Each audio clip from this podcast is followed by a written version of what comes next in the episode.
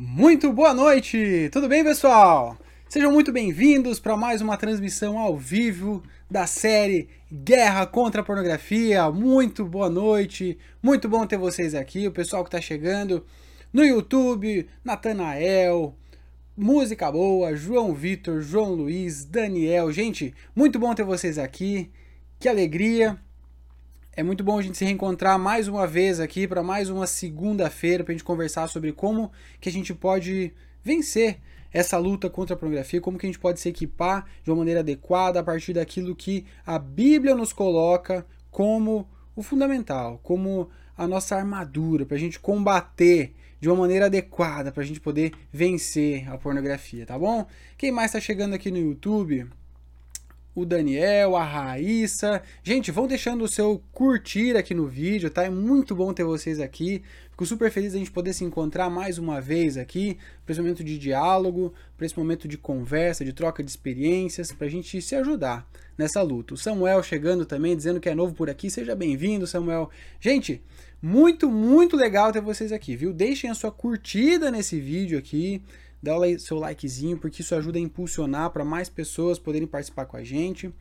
É, deixe também o seu comentário, aí, o seu boa noite, diga de onde que você fala, é, e comente também alguma dúvida, o seu comentário, o que, que você quer que a gente fale sobre a respeito dessa questão de como que na luta contra a pornografia a gente pode lidar com a palavra de Deus, com a leitura da Bíblia. É, será que a Bíblia é, porque assim, acontece que às vezes a, a gente acaba parando de ler a Bíblia por causa da pornografia. Se isso já aconteceu com você, deixa no seu comentário aí sua experiência. Ou então, como que a Bíblia já ajudou você a lutar contra a pornografia. Vamos, a gente vai refletir hoje sobre essa temática da Bíblia, de como que a Bíblia nos ajuda a vencer a pornografia, tá? Então, deixa sua curtida no vídeo, deixe seus comentários aí também, que mais pra frente aqui na live a gente faz uma pausazinha aqui para a gente conversar sobre os comentários, tá bom? E também não deixe de compartilhar. Eu vou colocar agora, nesse instante aqui, o link, ó. Colei o link. O link é o mesmo que é o link do YouTube. Você pode só compartilhar aqui embaixo, aqui, clicar em compartilhar e mandar no seu WhatsApp, mandar nas suas redes sociais aí variadas, manda por e-mail, compartilha, compartilha num grupo de WhatsApp assim da sua igreja, da sua família. Ó, pessoal, participa aqui que isso aqui é legal, isso aqui é importante. Para quem você acha que pode se beneficiar desse nosso encontro aqui, quem precisa de ajuda para vencer a pornografia, tá bom? Compartilha, a gente precisa alcançar mais gente e você recebeu a divulgação de alguma forma, né? Pode ter sido por e-mail, pode ter sido pelas redes sociais, pode ter sido pelo Telegram. Onde quer que você esteja, você recebeu uma notificação de alguma forma. A Raíssa, por exemplo, falou que está lá no interior de São Paulo, que legal, ó, e está participando com a gente. Eu estou aqui em Florianópolis, a gente está espalhado por vários lugares do Brasil e juntos aqui para descobrir como vencer a pornografia, se ajudando nesse diálogo. Então, já que você recebeu essa notificação, onde quer que você esteja, compartilhe essa oportunidade com mais alguém. Pega o link que eu colei aqui no chat ou compartilhe usando o botão de compartilhar aqui do YouTube para espalhar essa oportunidade, esse espaço aqui para o máximo possível de pessoas, tá bom? Gente, é o seguinte. Eu quero muito privilegiar quem chega no horário aqui. A gente tem nove e meia da noite programados nossas transmissões aqui da série Guerra contra a Pornografia. Então vamos começar. Vamos ao que interessa, tá? Vocês todos que já estão aqui, gente, muito bom ter vocês aqui. E vamos lá, tá bom? Respira fundo aí se assenta aí na sua cadeira, onde quer que você esteja aí assistindo a gente, participando e vamos ao que interessa, tá? A gente está aqui em mais uma segunda-feira nessa série Guerra contra a Pornografia. Guerra, hoje é o capítulo 07 dessa nossa série de podcasts. Os podcasts estão sendo gravados toda segunda-feira, às nove e meia da noite, num momento como esse aqui. Depois eles ficam disponibilizados no YouTube, nas nos vários aplicativos de podcast. Então depois você pode conferir mais uma vez e compartilhar com mais pessoas. E o que, que a gente está fazendo aqui? A gente está estudando esse livro aqui, ó. O livro O Mal Que Eu Não Quero, Lições Bíblicas para Combater a Pornografia. É o nosso livro, que ele é baseado no livro bíblico de Efésios, capítulo 6. Tem um trecho lá que o apóstolo Paulo vem falar para a gente sobre a armadura de Deus. Uma certa armadura que Deus nos dá para combater uma guerra, combater um combate contra o pecado, contra o inimigo, contra o diabo. Então, se você quer vencer os dardos de fogo do inimigo, se você quer vencer o mal da pornografia, todos esses males que o diabo vem nos tentar, vem trazer para nossa vida, é justamente isso que a gente está fazendo aqui. A gente está estudando juntos esse livro. Se você quer ter o livro também para melhorar a experiência dessa nossa série aqui para você ir fazendo as suas anotações pessoais, você ver mais a fundo o que, que o livro traz, tem os links aqui embaixo no YouTube, tá? Para você adquirir ele na versão é, em e-book pela Amazon ou então na versão impressa também. Tem os links aqui embaixo, pode ser pela Amazon, pode ser pelo nosso site. A gente manda para você aonde quer que você esteja aqui no território nacional, tá bom? Então, recado dado, a gente está baseado nesse livro. Estamos vendo cada um dos itens dessa armadura de Deus de que Paulo nos fala, e hoje vamos falar sobre o último item de que Paulo fala dentro da armadura de Deus. Chegamos ao último. Nós já passamos, ó, eu vou até olhar no índice aqui para eu falar bem na ordem certa. A gente já falou sobre o cinturão da verdade, sobre a couraça da justiça, sobre os calçados da prontidão para anunciar o evangelho, sobre o escudo da fé, sobre o capacete da salvação, e hoje vamos falar sobre a espada, que é a palavra de Deus. O último item de que Paulo fala, porém não é o último episódio da nossa série. Na próxima segunda-feira a gente tem ainda o último episódio da série, tá? Hoje vamos falar então sobre a Bíblia, sobre a espada, que é a palavra de Deus. Muito bem, vamos lá então, pessoal. O Daniel falou que ele é de Umari, Ceará. Olha só, o pessoal está espalhado, porque tem bastante gente do Nordeste participando com a gente sempre, do Norte do Brasil também. Muito legal, viu? A gente vê que a gente está espalhado por essa nossa comunidade que está disposta a se juntar numa luta por amor, que é a luta contra a pornografia. Então vamos lá, pessoal. Vamos ao que interessa. Então, vamos falar sobre a palavra de Deus. Algumas perguntas, algumas questões que podem surgir em mente é: como que a pornografia pode nos afastar da leitura da Bíblia? Essa é uma pergunta que eu quero conversar com vocês hoje. Outra pergunta: que outras distorções sobre a forma como a gente vê a Bíblia em si podem nos atrapalhar na nossa luta contra a pornografia? Então é o caminho inverso. Como que a pornografia nos atrapalha na leitura da Bíblia e como uma distorção da leitura da Bíblia pode atrapalhar a nossa luta contra a pornografia. E, claro, como a gente pode ler a Bíblia de uma maneira correta, de uma maneira que venha a nos ajudar nessa luta contra a pornografia. Sobre essas três perguntas gerais que eu quero conversar com vocês hoje. Então, vão deixando aí os seus comentários, vão fazendo as suas perguntas e mais para frente a gente vai fazer um apanhado dos comentários, tá? Mas vamos lá, pessoal. Primeira pergunta, então: como que a pornografia nos afasta da leitura da Bíblia? Bom, eu não sei se você já passou por isso, se você se identifica com isso, mas a verdade é que para grande parte das pessoas que enfrenta a luta contra a pornografia vai enfrentar alguns sentimentos. Vai se deparar aí com alguns sentimentos às vezes podem ser positivos, que de repente pode ser o sentimento de prazer, ainda que seja um prazer passageiro, né? um prazer que ele vem e logo já, já some. Pode ter o sentimento é, da culpa, que de repente vem logo depois do prazer, né? Porque vem aquele prazer de ver a pornografia, de se excitar, de fantasiar com aquilo, de achar que aquilo é uma realidade, que está nos trazendo alegria, mas na verdade, logo depois, quando a gente se depara com a realidade, a gente vai ficar com um gosto amargo na boca. O gosto da culpa, o gosto da frustração, o gosto da vergonha. E esses sentimentos, na verdade, a culpa, a frustração, são justamente aqueles que são os mais mencionados pelas pessoas que veem pornografia. Quando a gente, quando eu estava concluindo meu trabalho de conclusão de curso no curso de teologia, fiz um levantamento estatístico que Já falei várias vezes aqui sobre ele, mas é porque ele acabou se tornando a principal referência sobre o assunto aqui no Brasil. Que a gente não tinha outros levantamentos estatísticos dessa dimensão. Enfim, a gente teve um levantamento bem extenso, com cerca de 10 mil itens analisados. A gente pôde ter um panorama geral sobre os hábitos dos brasileiros no consumo de pornografia. E os sentimentos mais comuns para as pessoas que veem pornografia são a culpa e a frustração.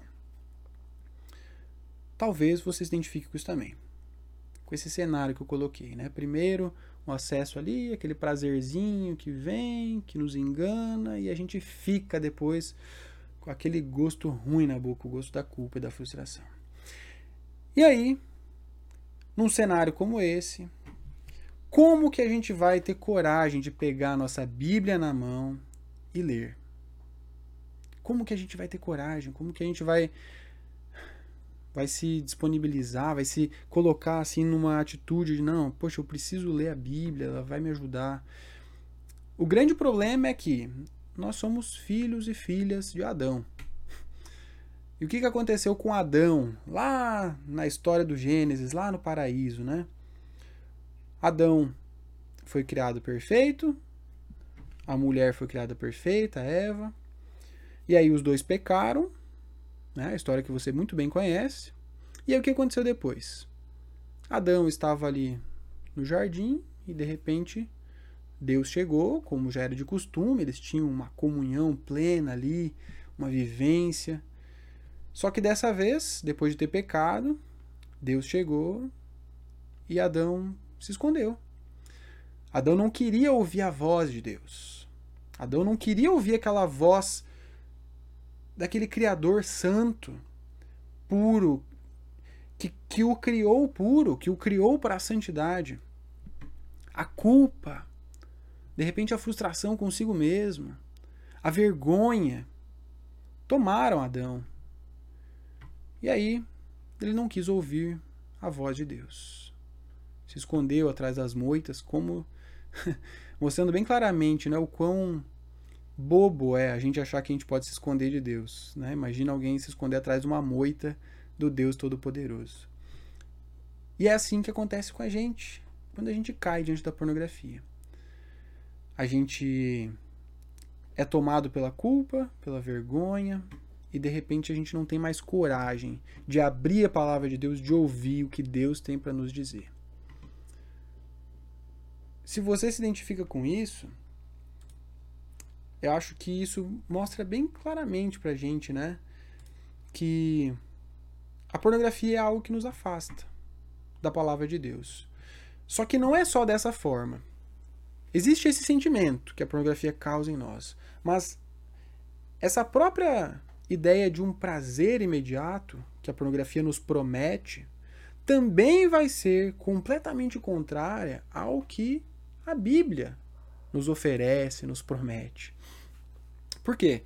Na pornografia, a gente tem uma expectativa de um prazer imediato. A gente quer abrir um site, a gente vai abrir um vídeo, vai olhar uma imagem, vai verificar algum conteúdo pornográfico na nossa frente ou na nossa mente. E aí a gente tem a expectativa de ter prazer com aquilo. Um prazer imediato. Isso é algo muito característico da nossa era, né? A gente quer tudo para ontem, a gente quer tudo muito rápido inclusive o prazer.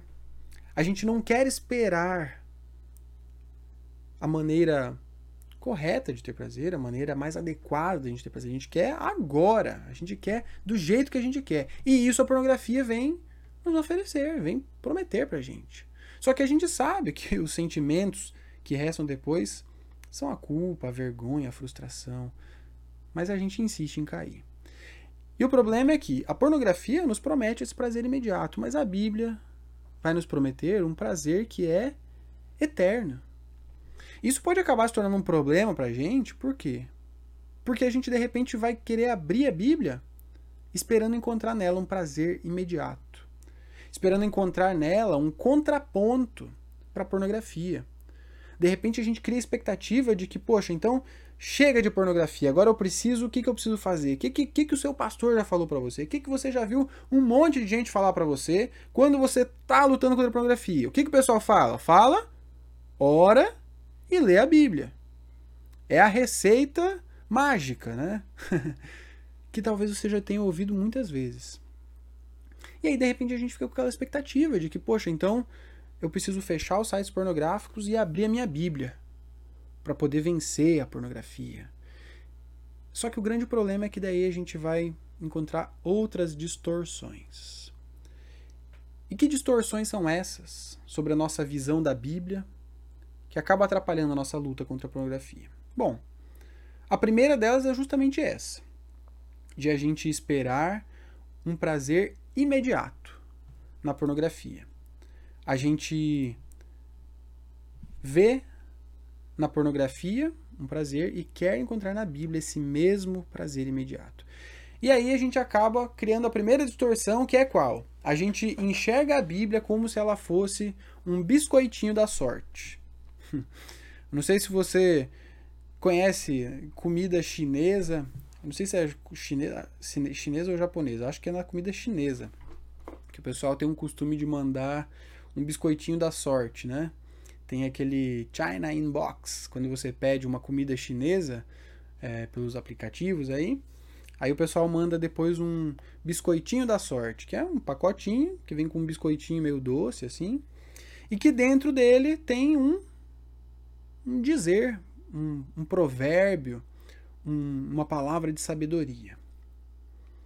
E, enfim, independente de a gente se inspirar em, em pensamentos e reflexões breves, não estou falando que isso seja errado, né? Afinal de contas, a gente tem, inclusive, um livro bíblico totalmente dedicado a essas pequenas reflexões, né? o livro dos provérbios, onde a gente encontra pequenas porções que vão nos trazer sabedoria. Isso é bem interessante.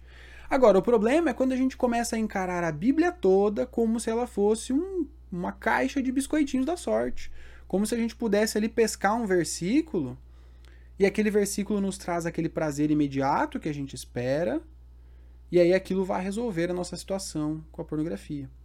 De repente a gente está esperando uma solução mágica. A gente está abrindo a Bíblia meio que na sorte, né, ocasionalmente, logo depois de ter caído, imerso pela culpa, pela frustração, e de repente a gente vai ler a Bíblia de uma maneira totalmente distorcida.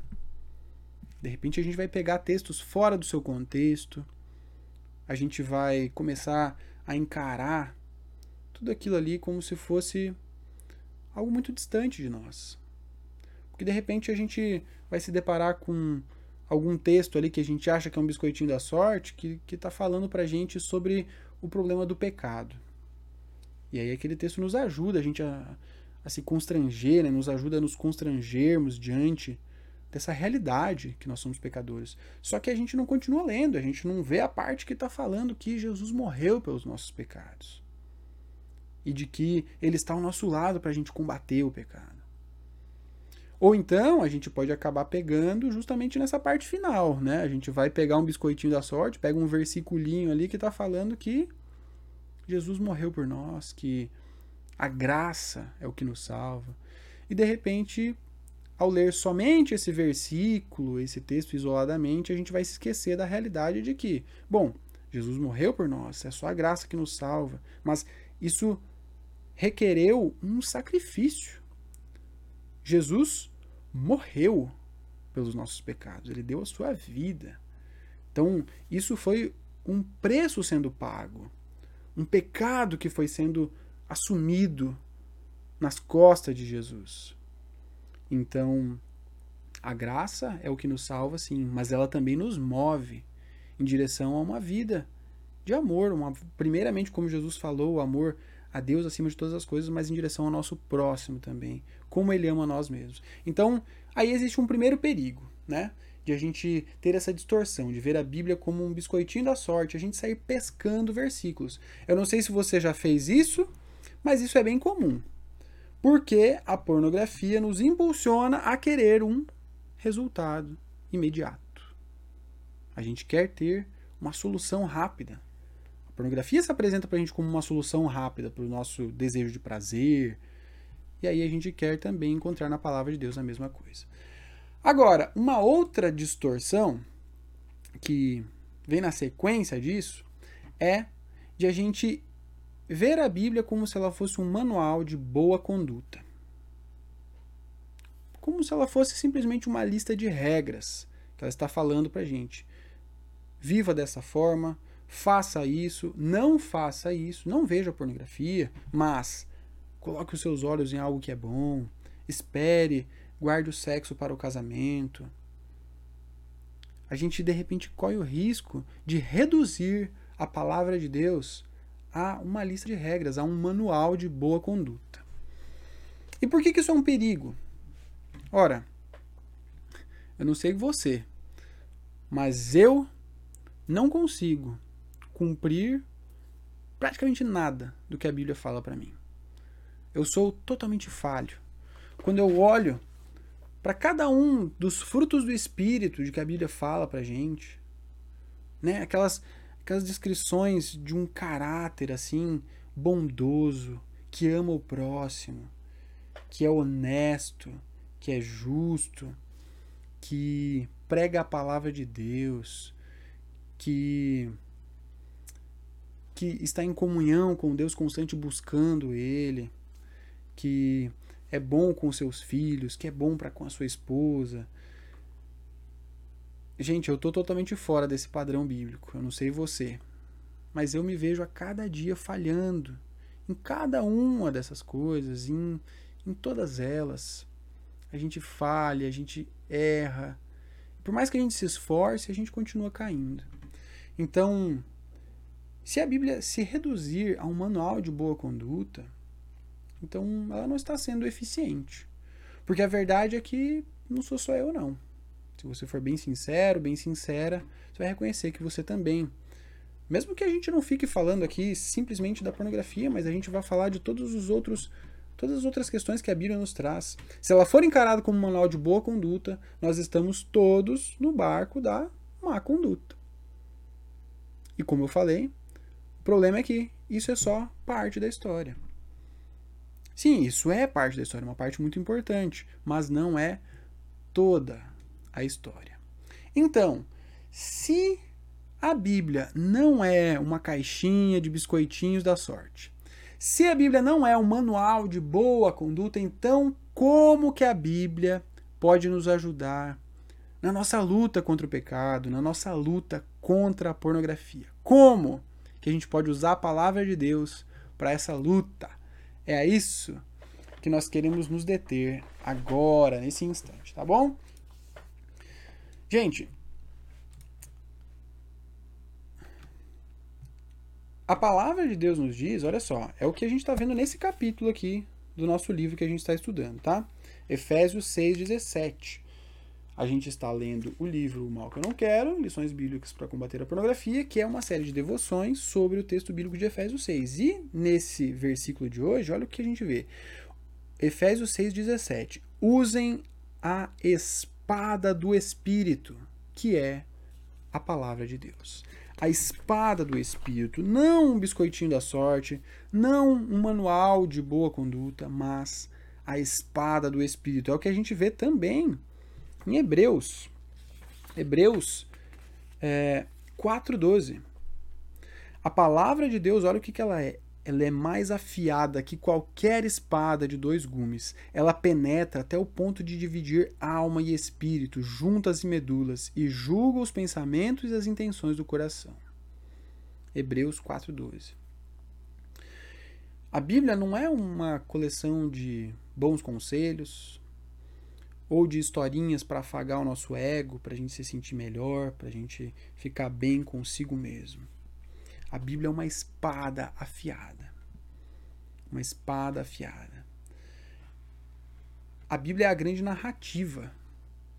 Uma narrativa sobre um Deus que, mais do que biscoitinhos da sorte, ele vem nos trazer uma história complexa, completa, em que ele nos cria de acordo com a sua vontade, na perfeição, de que a gente cai e de que ele está constantemente vindo ao nosso encontro, vindo nos resgatar, vindo nos trazer para junto de si, vindo perdoar os nossos pecados, vindo lavar a gente do mal, do pecado, tirar a gente desse lamaçal da pornografia. É uma grande narrativa a respeito de um Deus que vem ao nosso encontro a tal ponto que ele morre por nós, que ele dá a sua vida por nós. É uma grande narrativa sobre um Deus que é vitorioso sobre o pecado, sobre a morte, que ressuscita, que quer assim nos trazer para a vida. É um Deus que vem ao nosso encontro por meio do seu Espírito habitar em nós, dar para a gente essa fé essa certeza de que Ele nos ama e de que há vida para nós. Nos dando a fé, Ele nos constrange também a viver esse amor, o amor que é nosso por meio de Jesus. Então, a Bíblia não é simplesmente uma coleção de bons conselhos, boa conduta, mas é uma espada afiada que vem cravar no nosso coração essa grande narrativa essa grande história em que nós não somos o centro, em que Deus, em que Jesus é o centro.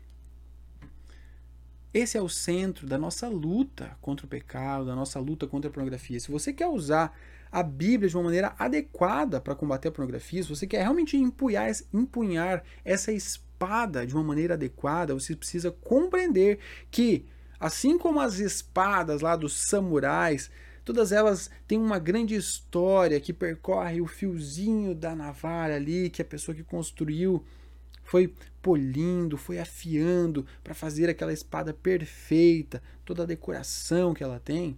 Assim também é uma grande história que vem compor a palavra de Deus, que é essa espada que a gente deve empunhar. A gente precisa ter isso em mente.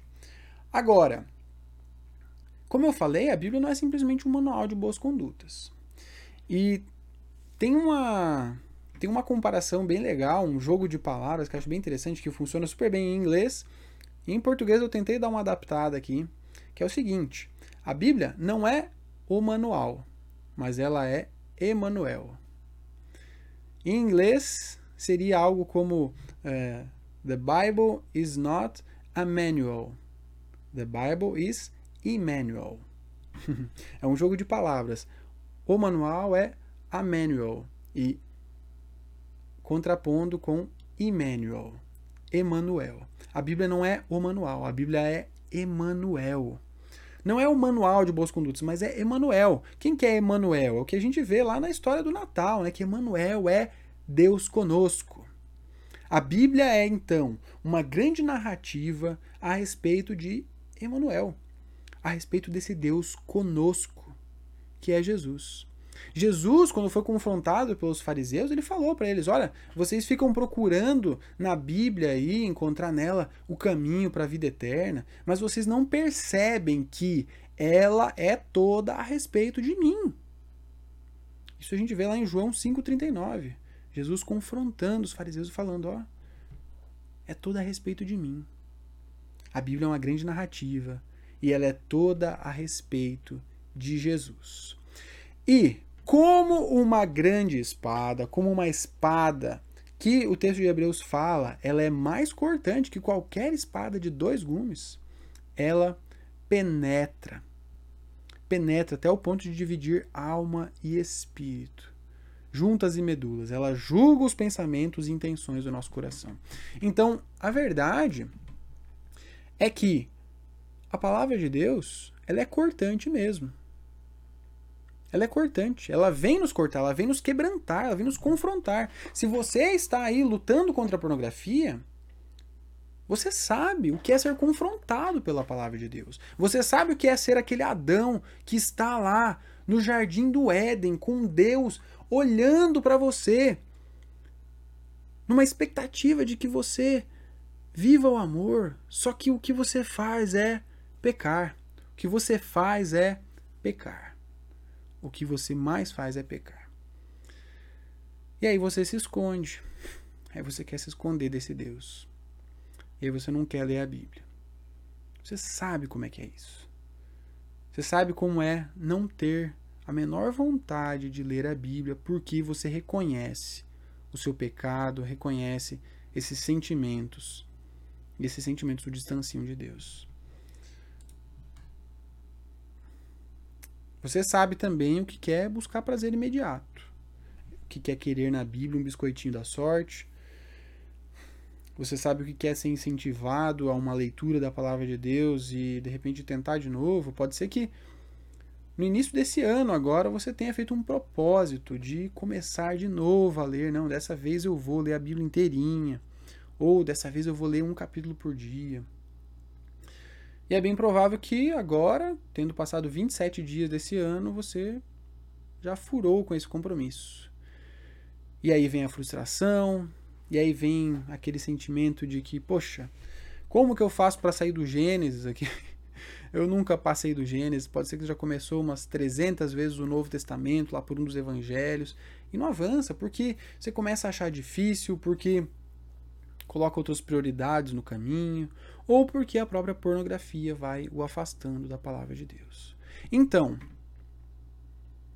tendo a compreensão de que a pornografia nos afasta, sim, da leitura da Bíblia, e a gente precisa dela justamente para combater a pornografia, porque é o que o Paulo está falando. Paulo está falando sobre uma armadura que vem nos equipar para combater o pecado. E parte dessa armadura, uma parte fundamental para a gente atacar o pecado, para a gente se defender dele também, é usar a espada da palavra de Deus, que é a espada do Espírito, que é a palavra de Deus. Então, como que a gente pode usar essa palavra de Deus de uma maneira efetiva? Bom, a gente viu que a gente precisa ter, primeiramente, essas compreensões. A gente precisa encarar essa palavra de Deus de uma perspectiva adequada.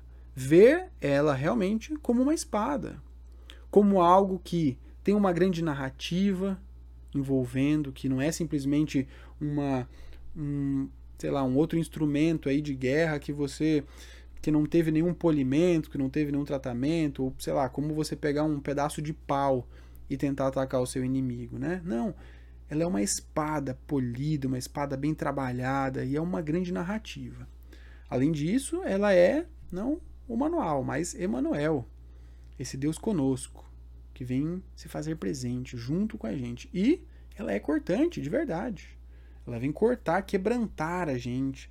Ela vem quebrar os nossos paradigmas, essas nossas expectativas distorcidas. Ela vem nos mostrar que essas nossas expectativas, na verdade, vão ser cumpridas somente em Jesus.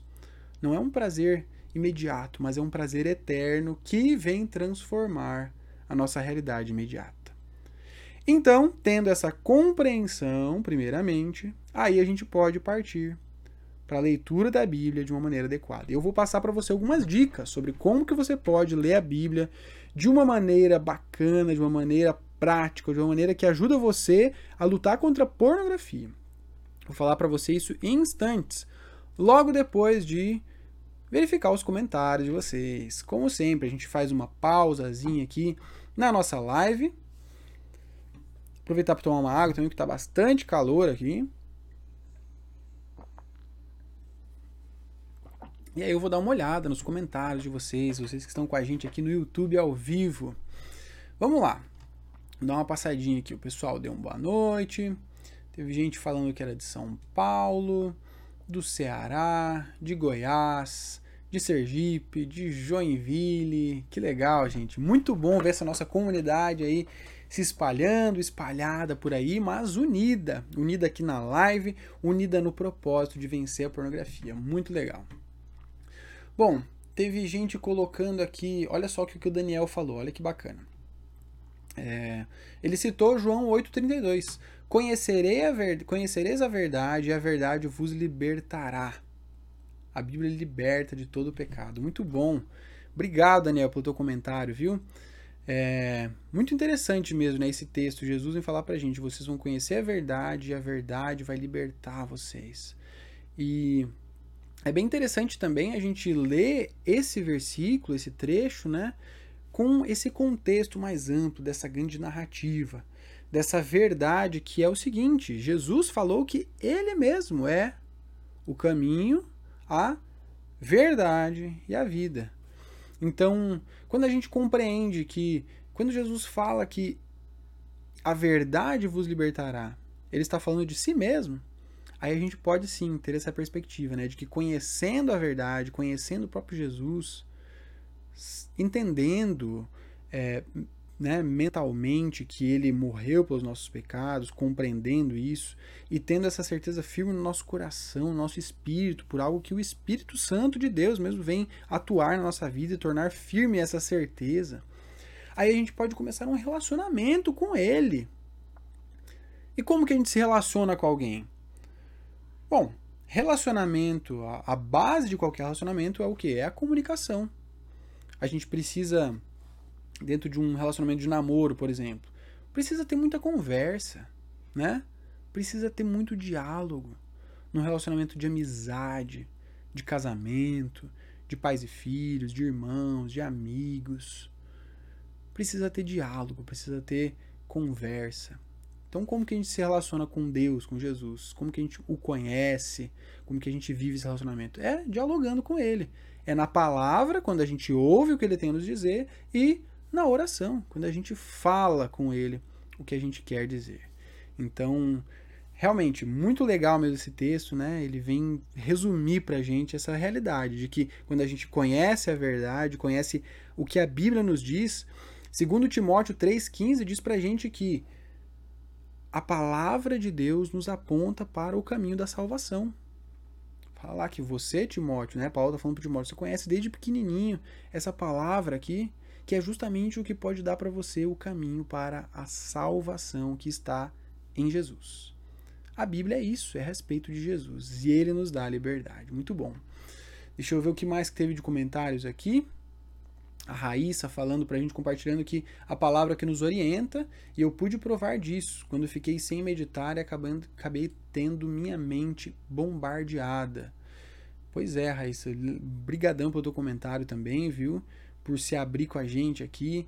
É isso, a gente quando a gente se afasta da leitura da palavra, quando a gente se afasta dessas é, dessas práticas, né, da, da, medita da meditação na palavra, desses hábitos, a gente a tendência é a gente abrir espaço, né? A gente vai deixar de preencher a nossa mente com aquilo que é bom, com aquilo que é agradável e vai abrir espaço para preencher com outras coisas. Então, a gente precisa estar bem atento realmente a essa disciplina, né? A disciplina como algo bom. Eu vou falar sobre isso já já, quando eu dar as, as dicas para vocês, tá? Deixa eu ver aqui mais alguns comentários. Hum... Ó, tem uma, uma pergunta aqui do Daniel. Como colocar a Bíblia acima de tudo? Como colocar a Bíblia acima de tudo? Porque a pornografia nunca vai sair da nossa mente. Mas como usar a Bíblia sabendo que você pode cair a qualquer momento? Ó, legal, hein? Tem várias perguntas aí dentro de uma só, bem, bem interessante. Obrigadão, Daniel. Foi o Daniel que comentou lá em cima também? Foi. Legal, obrigado, viu, pelos comentários. Como colocar a Bíblia acima de tudo, sabendo que a pornografia também está aqui na nossa mente, tá, tá lutando. A gente tem uma luta de pornografia nos chamando para cair para o pecado e a Bíblia aqui do nosso lado. Como que a gente põe a Bíblia na frente? E como que a gente pode usar a Bíblia sabendo que pode lutar, cair a qualquer momento? Bom, primeiro, para colocar a Bíblia acima de tudo, né? É, eu acho que o nosso desafio aqui é a gente entender que a leitura da Bíblia ela pode ter duas, dois vieses, né? Não sei se viés tem plural, mas enfim, duas formas da gente fazer. Uma delas é como uma, uma espécie de lei, como uma espécie de esforço realmente que a gente faz intencional para adquirir uma prática, adquirir uma disciplina de leitura da Bíblia. Então, eu vou realmente marcar um horário, eu vou colocar um momento específico em que eu vou fazer aquilo, eu vou me desafiar a ler um determinado trecho e vou criar um hábito para isso. E à medida do tempo, com de repente orientação de pessoas que têm mais estudos sobre a Bíblia, buscando informações na própria internet, a gente encontra bastante material adequado para ajudar a gente na leitura da Bíblia. Utilizando, por exemplo, o livro Mal que eu não quero, né? Você pode usar ele que ele vai guiar você nessa leitura de Efésios 6. Então a gente vai criando essa disciplina. A gente pode se reunir também com grupos de estudo bíblico dentro das nossas comunidades cristãs aí espalhadas pelo Brasil onde a gente está.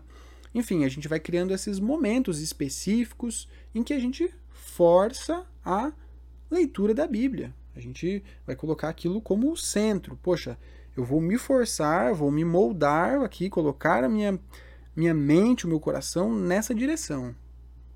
Para eu ter contato com a palavra, porque eu sei que mesmo que isso não seja tão prazeroso no começo, mesmo que eu não entenda tão bem no começo, eu sei que ao longo do tempo essa minha leitura vai vai fazendo sentido. A gente vai lendo a palavra como um todo e vai vendo, poxa, olha só, esse trecho aqui do Novo Testamento é um cumprimento de uma promessa lá do Antigo Testamento.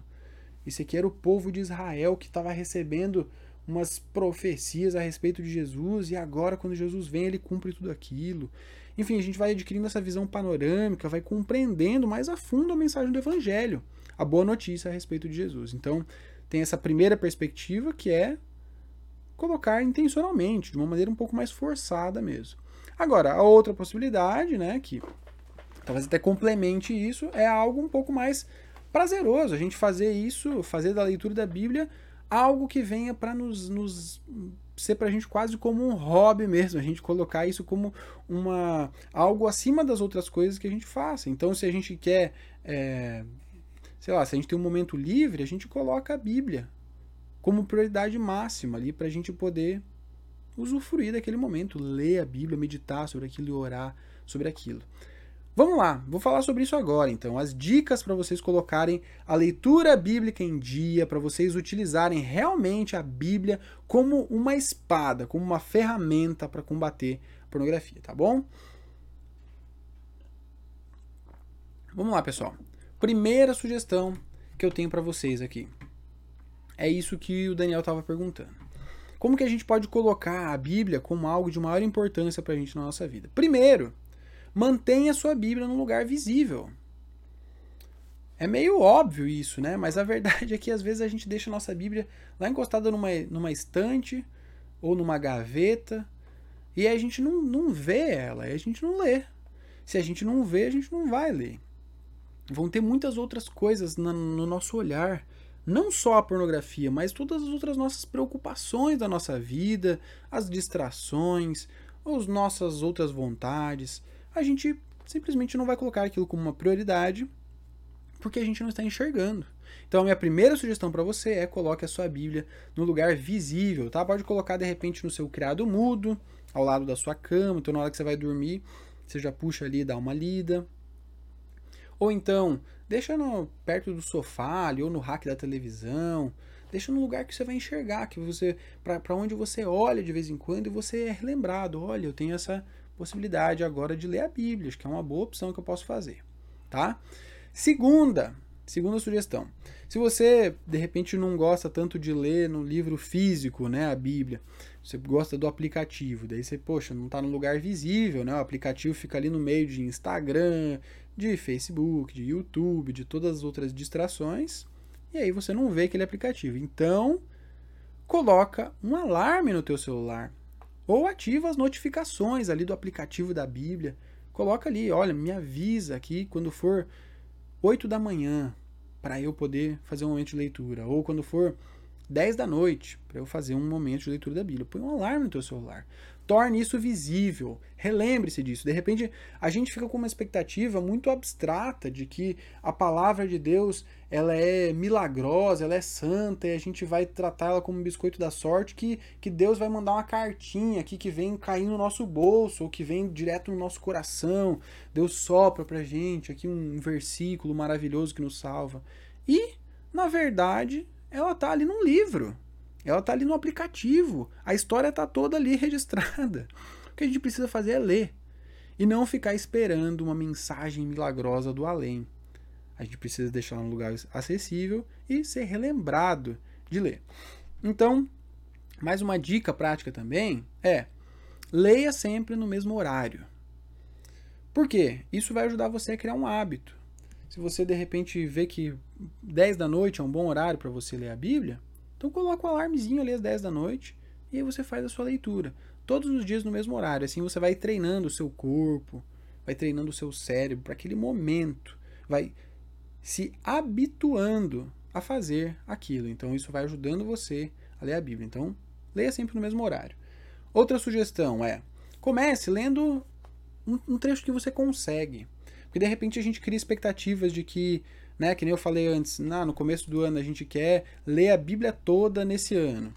E aí, de repente, a gente fraqueja ali no. quando a gente está terminando Gênesis, vai entrar ali Êxodo, vai começar as leis ali, daí é difícil pra caramba. Como que a gente faz? Então o desafio é leia, leia um capítulo por dia. Minha sugestão para você é leia um capítulo ou então um trecho que faça sentido por dia. Eu atualmente estou lendo João. Hoje eu li João 16. E aí eu vou eu, eu leio um capítulo em cada dia e aquilo é uma leitura curta que eu consigo fazer na hora do almoço. Então, enquanto eu estou almoçando, eu estou ali com o aplicativo da Bíblia aberto e vou lendo devagarinho, meditando sobre aquilo. E aquela é uma leitura que está fazendo parte da minha vida, que eu estou criando o hábito de ler a Bíblia. E aí, mais uma sugestão dentro dessa leitura é destaque um versículo. Então, você escolhe um capítulo ou escolhe um, tre um trecho que faça sentido Leia ele com atenção, com calma. Procure entender o seu contexto, as suas aplicações para a sua vida. E destaque um versículo. Pega um versículo ali que te chamou a atenção, que de repente você não entendeu para você pesquisar, ou que, que, poxa, que fez muito sentido para você. Destaca aquele versículo e medita sobre ele, faz uma oração tendo aquele versículo em mente. Porque aí a gente vai colocando a palavra no nosso coração, colocando ela como parte da nossa vida. A gente vai pensando de que maneiras que essa palavra aqui transforma a nossa vida, pode transformar a vida do nosso próximo.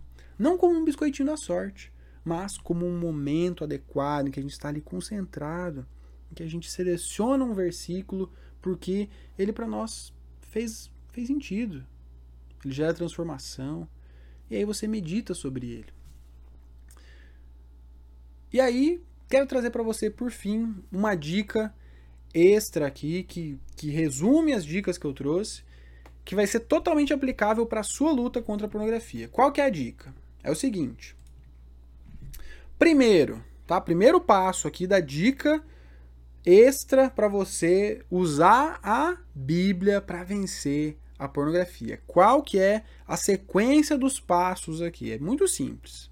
Mas você não faz isso. Quero que você faça, tá? Isso vai fazer muita diferença na sua vida. Primeiro, primeiro de tudo, identifica qual que é o momento de grande tentação na sua vida. Quando que é o momento de grande tentação? De repente é na hora que você vai dormir e sei lá, por que razões externas, por que fatores externos ou fatores internos, sentimentos que geram uma situação ali em que você de repente está ali sozinho no seu quarto, em que você antes de dormir vai dar uma olhada no celular, de repente isso pode ser um momento de grande tentação para você. Identifique esse momento, veja, poxa, nos últimos tempos aqui, quando foi que eu caí? O que, que me fez cair? Quais foram as as circunstâncias externas a mim que me fizeram cair. Qual foi o horário? Qual foi o horário? Ou foi na hora de, sei lá, de ir pro, pro banheiro. Você foi fazer as suas necessidades e aí, sei lá, ficou ali se entretendo com seus pensamentos ou levou o celular junto com você. Enfim, isso acontece com muitas pessoas. Ou então, pode ser que seja no trabalho, alguma coisa desperta você ali no trabalho. Enfim, identifique qual que é o momento de maior tentação para você, de maior perigo. Então vamos dizer que seja às 10 da noite, tá? Vou colocar esse exemplo aqui, mas identifique qual que é o seu, tá? Vamos dizer no exemplo que seja às 10 da noite quando a pessoa, o cidadão ou a cidadã, você aí vai dormir, tá? O que, que você faz? Identificou, viu que, poxa, é nesse momento que está mais difícil, que, que você faz? Você pega o teu celular e cria um alarme para 5 minutos antes dessa hora. Então, se é às 10 da noite, você coloca o alarme para 9h55. E aí você coloca o título em caixa alta, assim, maiúscula, ler a Bíblia. Para todos os dias, para todos os dias. Então o que, que vai acontecer? Na hora quando está chegando o momento da tentação, que de repente você está ali se ajeitando para dormir, você vai pegar o celular na mão, que nem você faz todo dia, mas aí antes disso, o celular toca. Vem um alarme ali visando ler a Bíblia. E aí você vai ter esse lembrete, vai ser relembrado dessa, dessa opção que você pode fazer, porque é uma opção. Você tem a opção de cancelar o alarme e seguir para o que você estava fazendo, seguir num caminho de destruição da pornografia, ou beleza, vou aceitar esse alarme aqui, vou abrir meu aplicativo, vou pegar minha Bíblia na mão e vou ler. Vou ler um capítulo, vou destacar um versículo, vou orar sobre isso. E é bem provável, olha, é bem provável que isso vai ajudar você, que vai diminuir as chances muito grandemente de você cair diante da pornografia. Então essa é uma dica super prática, uma dica que funciona de verdade, tá? Para você realmente utilizar a Bíblia a seu favor nesse combate à pornografia. Quero ver vocês colocando isso em prática, tá bom, gente? A gente vai ficando por aqui, vai encerrando a nossa live agora. Quero agradecer muito a cada um de vocês e incentivar vocês. Coloque isso que eu falei em prática e depois me diga se funcionou, se essa ideia do alarme foi legal, se essas outras dicas ajudaram você, se essa compreensão mais ampla a respeito do que a Bíblia é, do que ela não é, se ela realmente ajudou você na luta contra a pornografia. Depois comenta, tá? Aqui nos comentários desse vídeo, ou então pelas nossas redes sociais. Os links estão todos aqui embaixo, aqui na descrição desse vídeo, para você achar a gente nas redes sociais, tá? E, muito importante, ó, você que ficou até agora aqui na nossa live, lembre-se que tá chegando, tá chegando o segundo desafio livre da pornografia, tá? Vai ser do dia 10 a 17 de fevereiro. O que é esse desafio livre da pornografia? Esse é um evento online em que a gente vai se deter sobre uma realidade que pode transformar a nossa luta contra a pornografia, que pode ajudar você realmente a se tornar livre da pornografia. A gente vai ter três aulas completas e mais uma aula extra em que a gente vai conhecer primeiro os motivos que fazem com que a gente a gente caia diante da pornografia. A gente vai conhecer quais são os motivos que podem fazer com que a gente pare de ver pornografia. A gente precisa ter motivos, a gente precisa ver, poxa, é, é por isso que eu caio, mas eu preciso ter motivos para lutar. Quais são os seus motivos? Qual é o seu porquê? A gente vai falar sobre isso na primeira aula.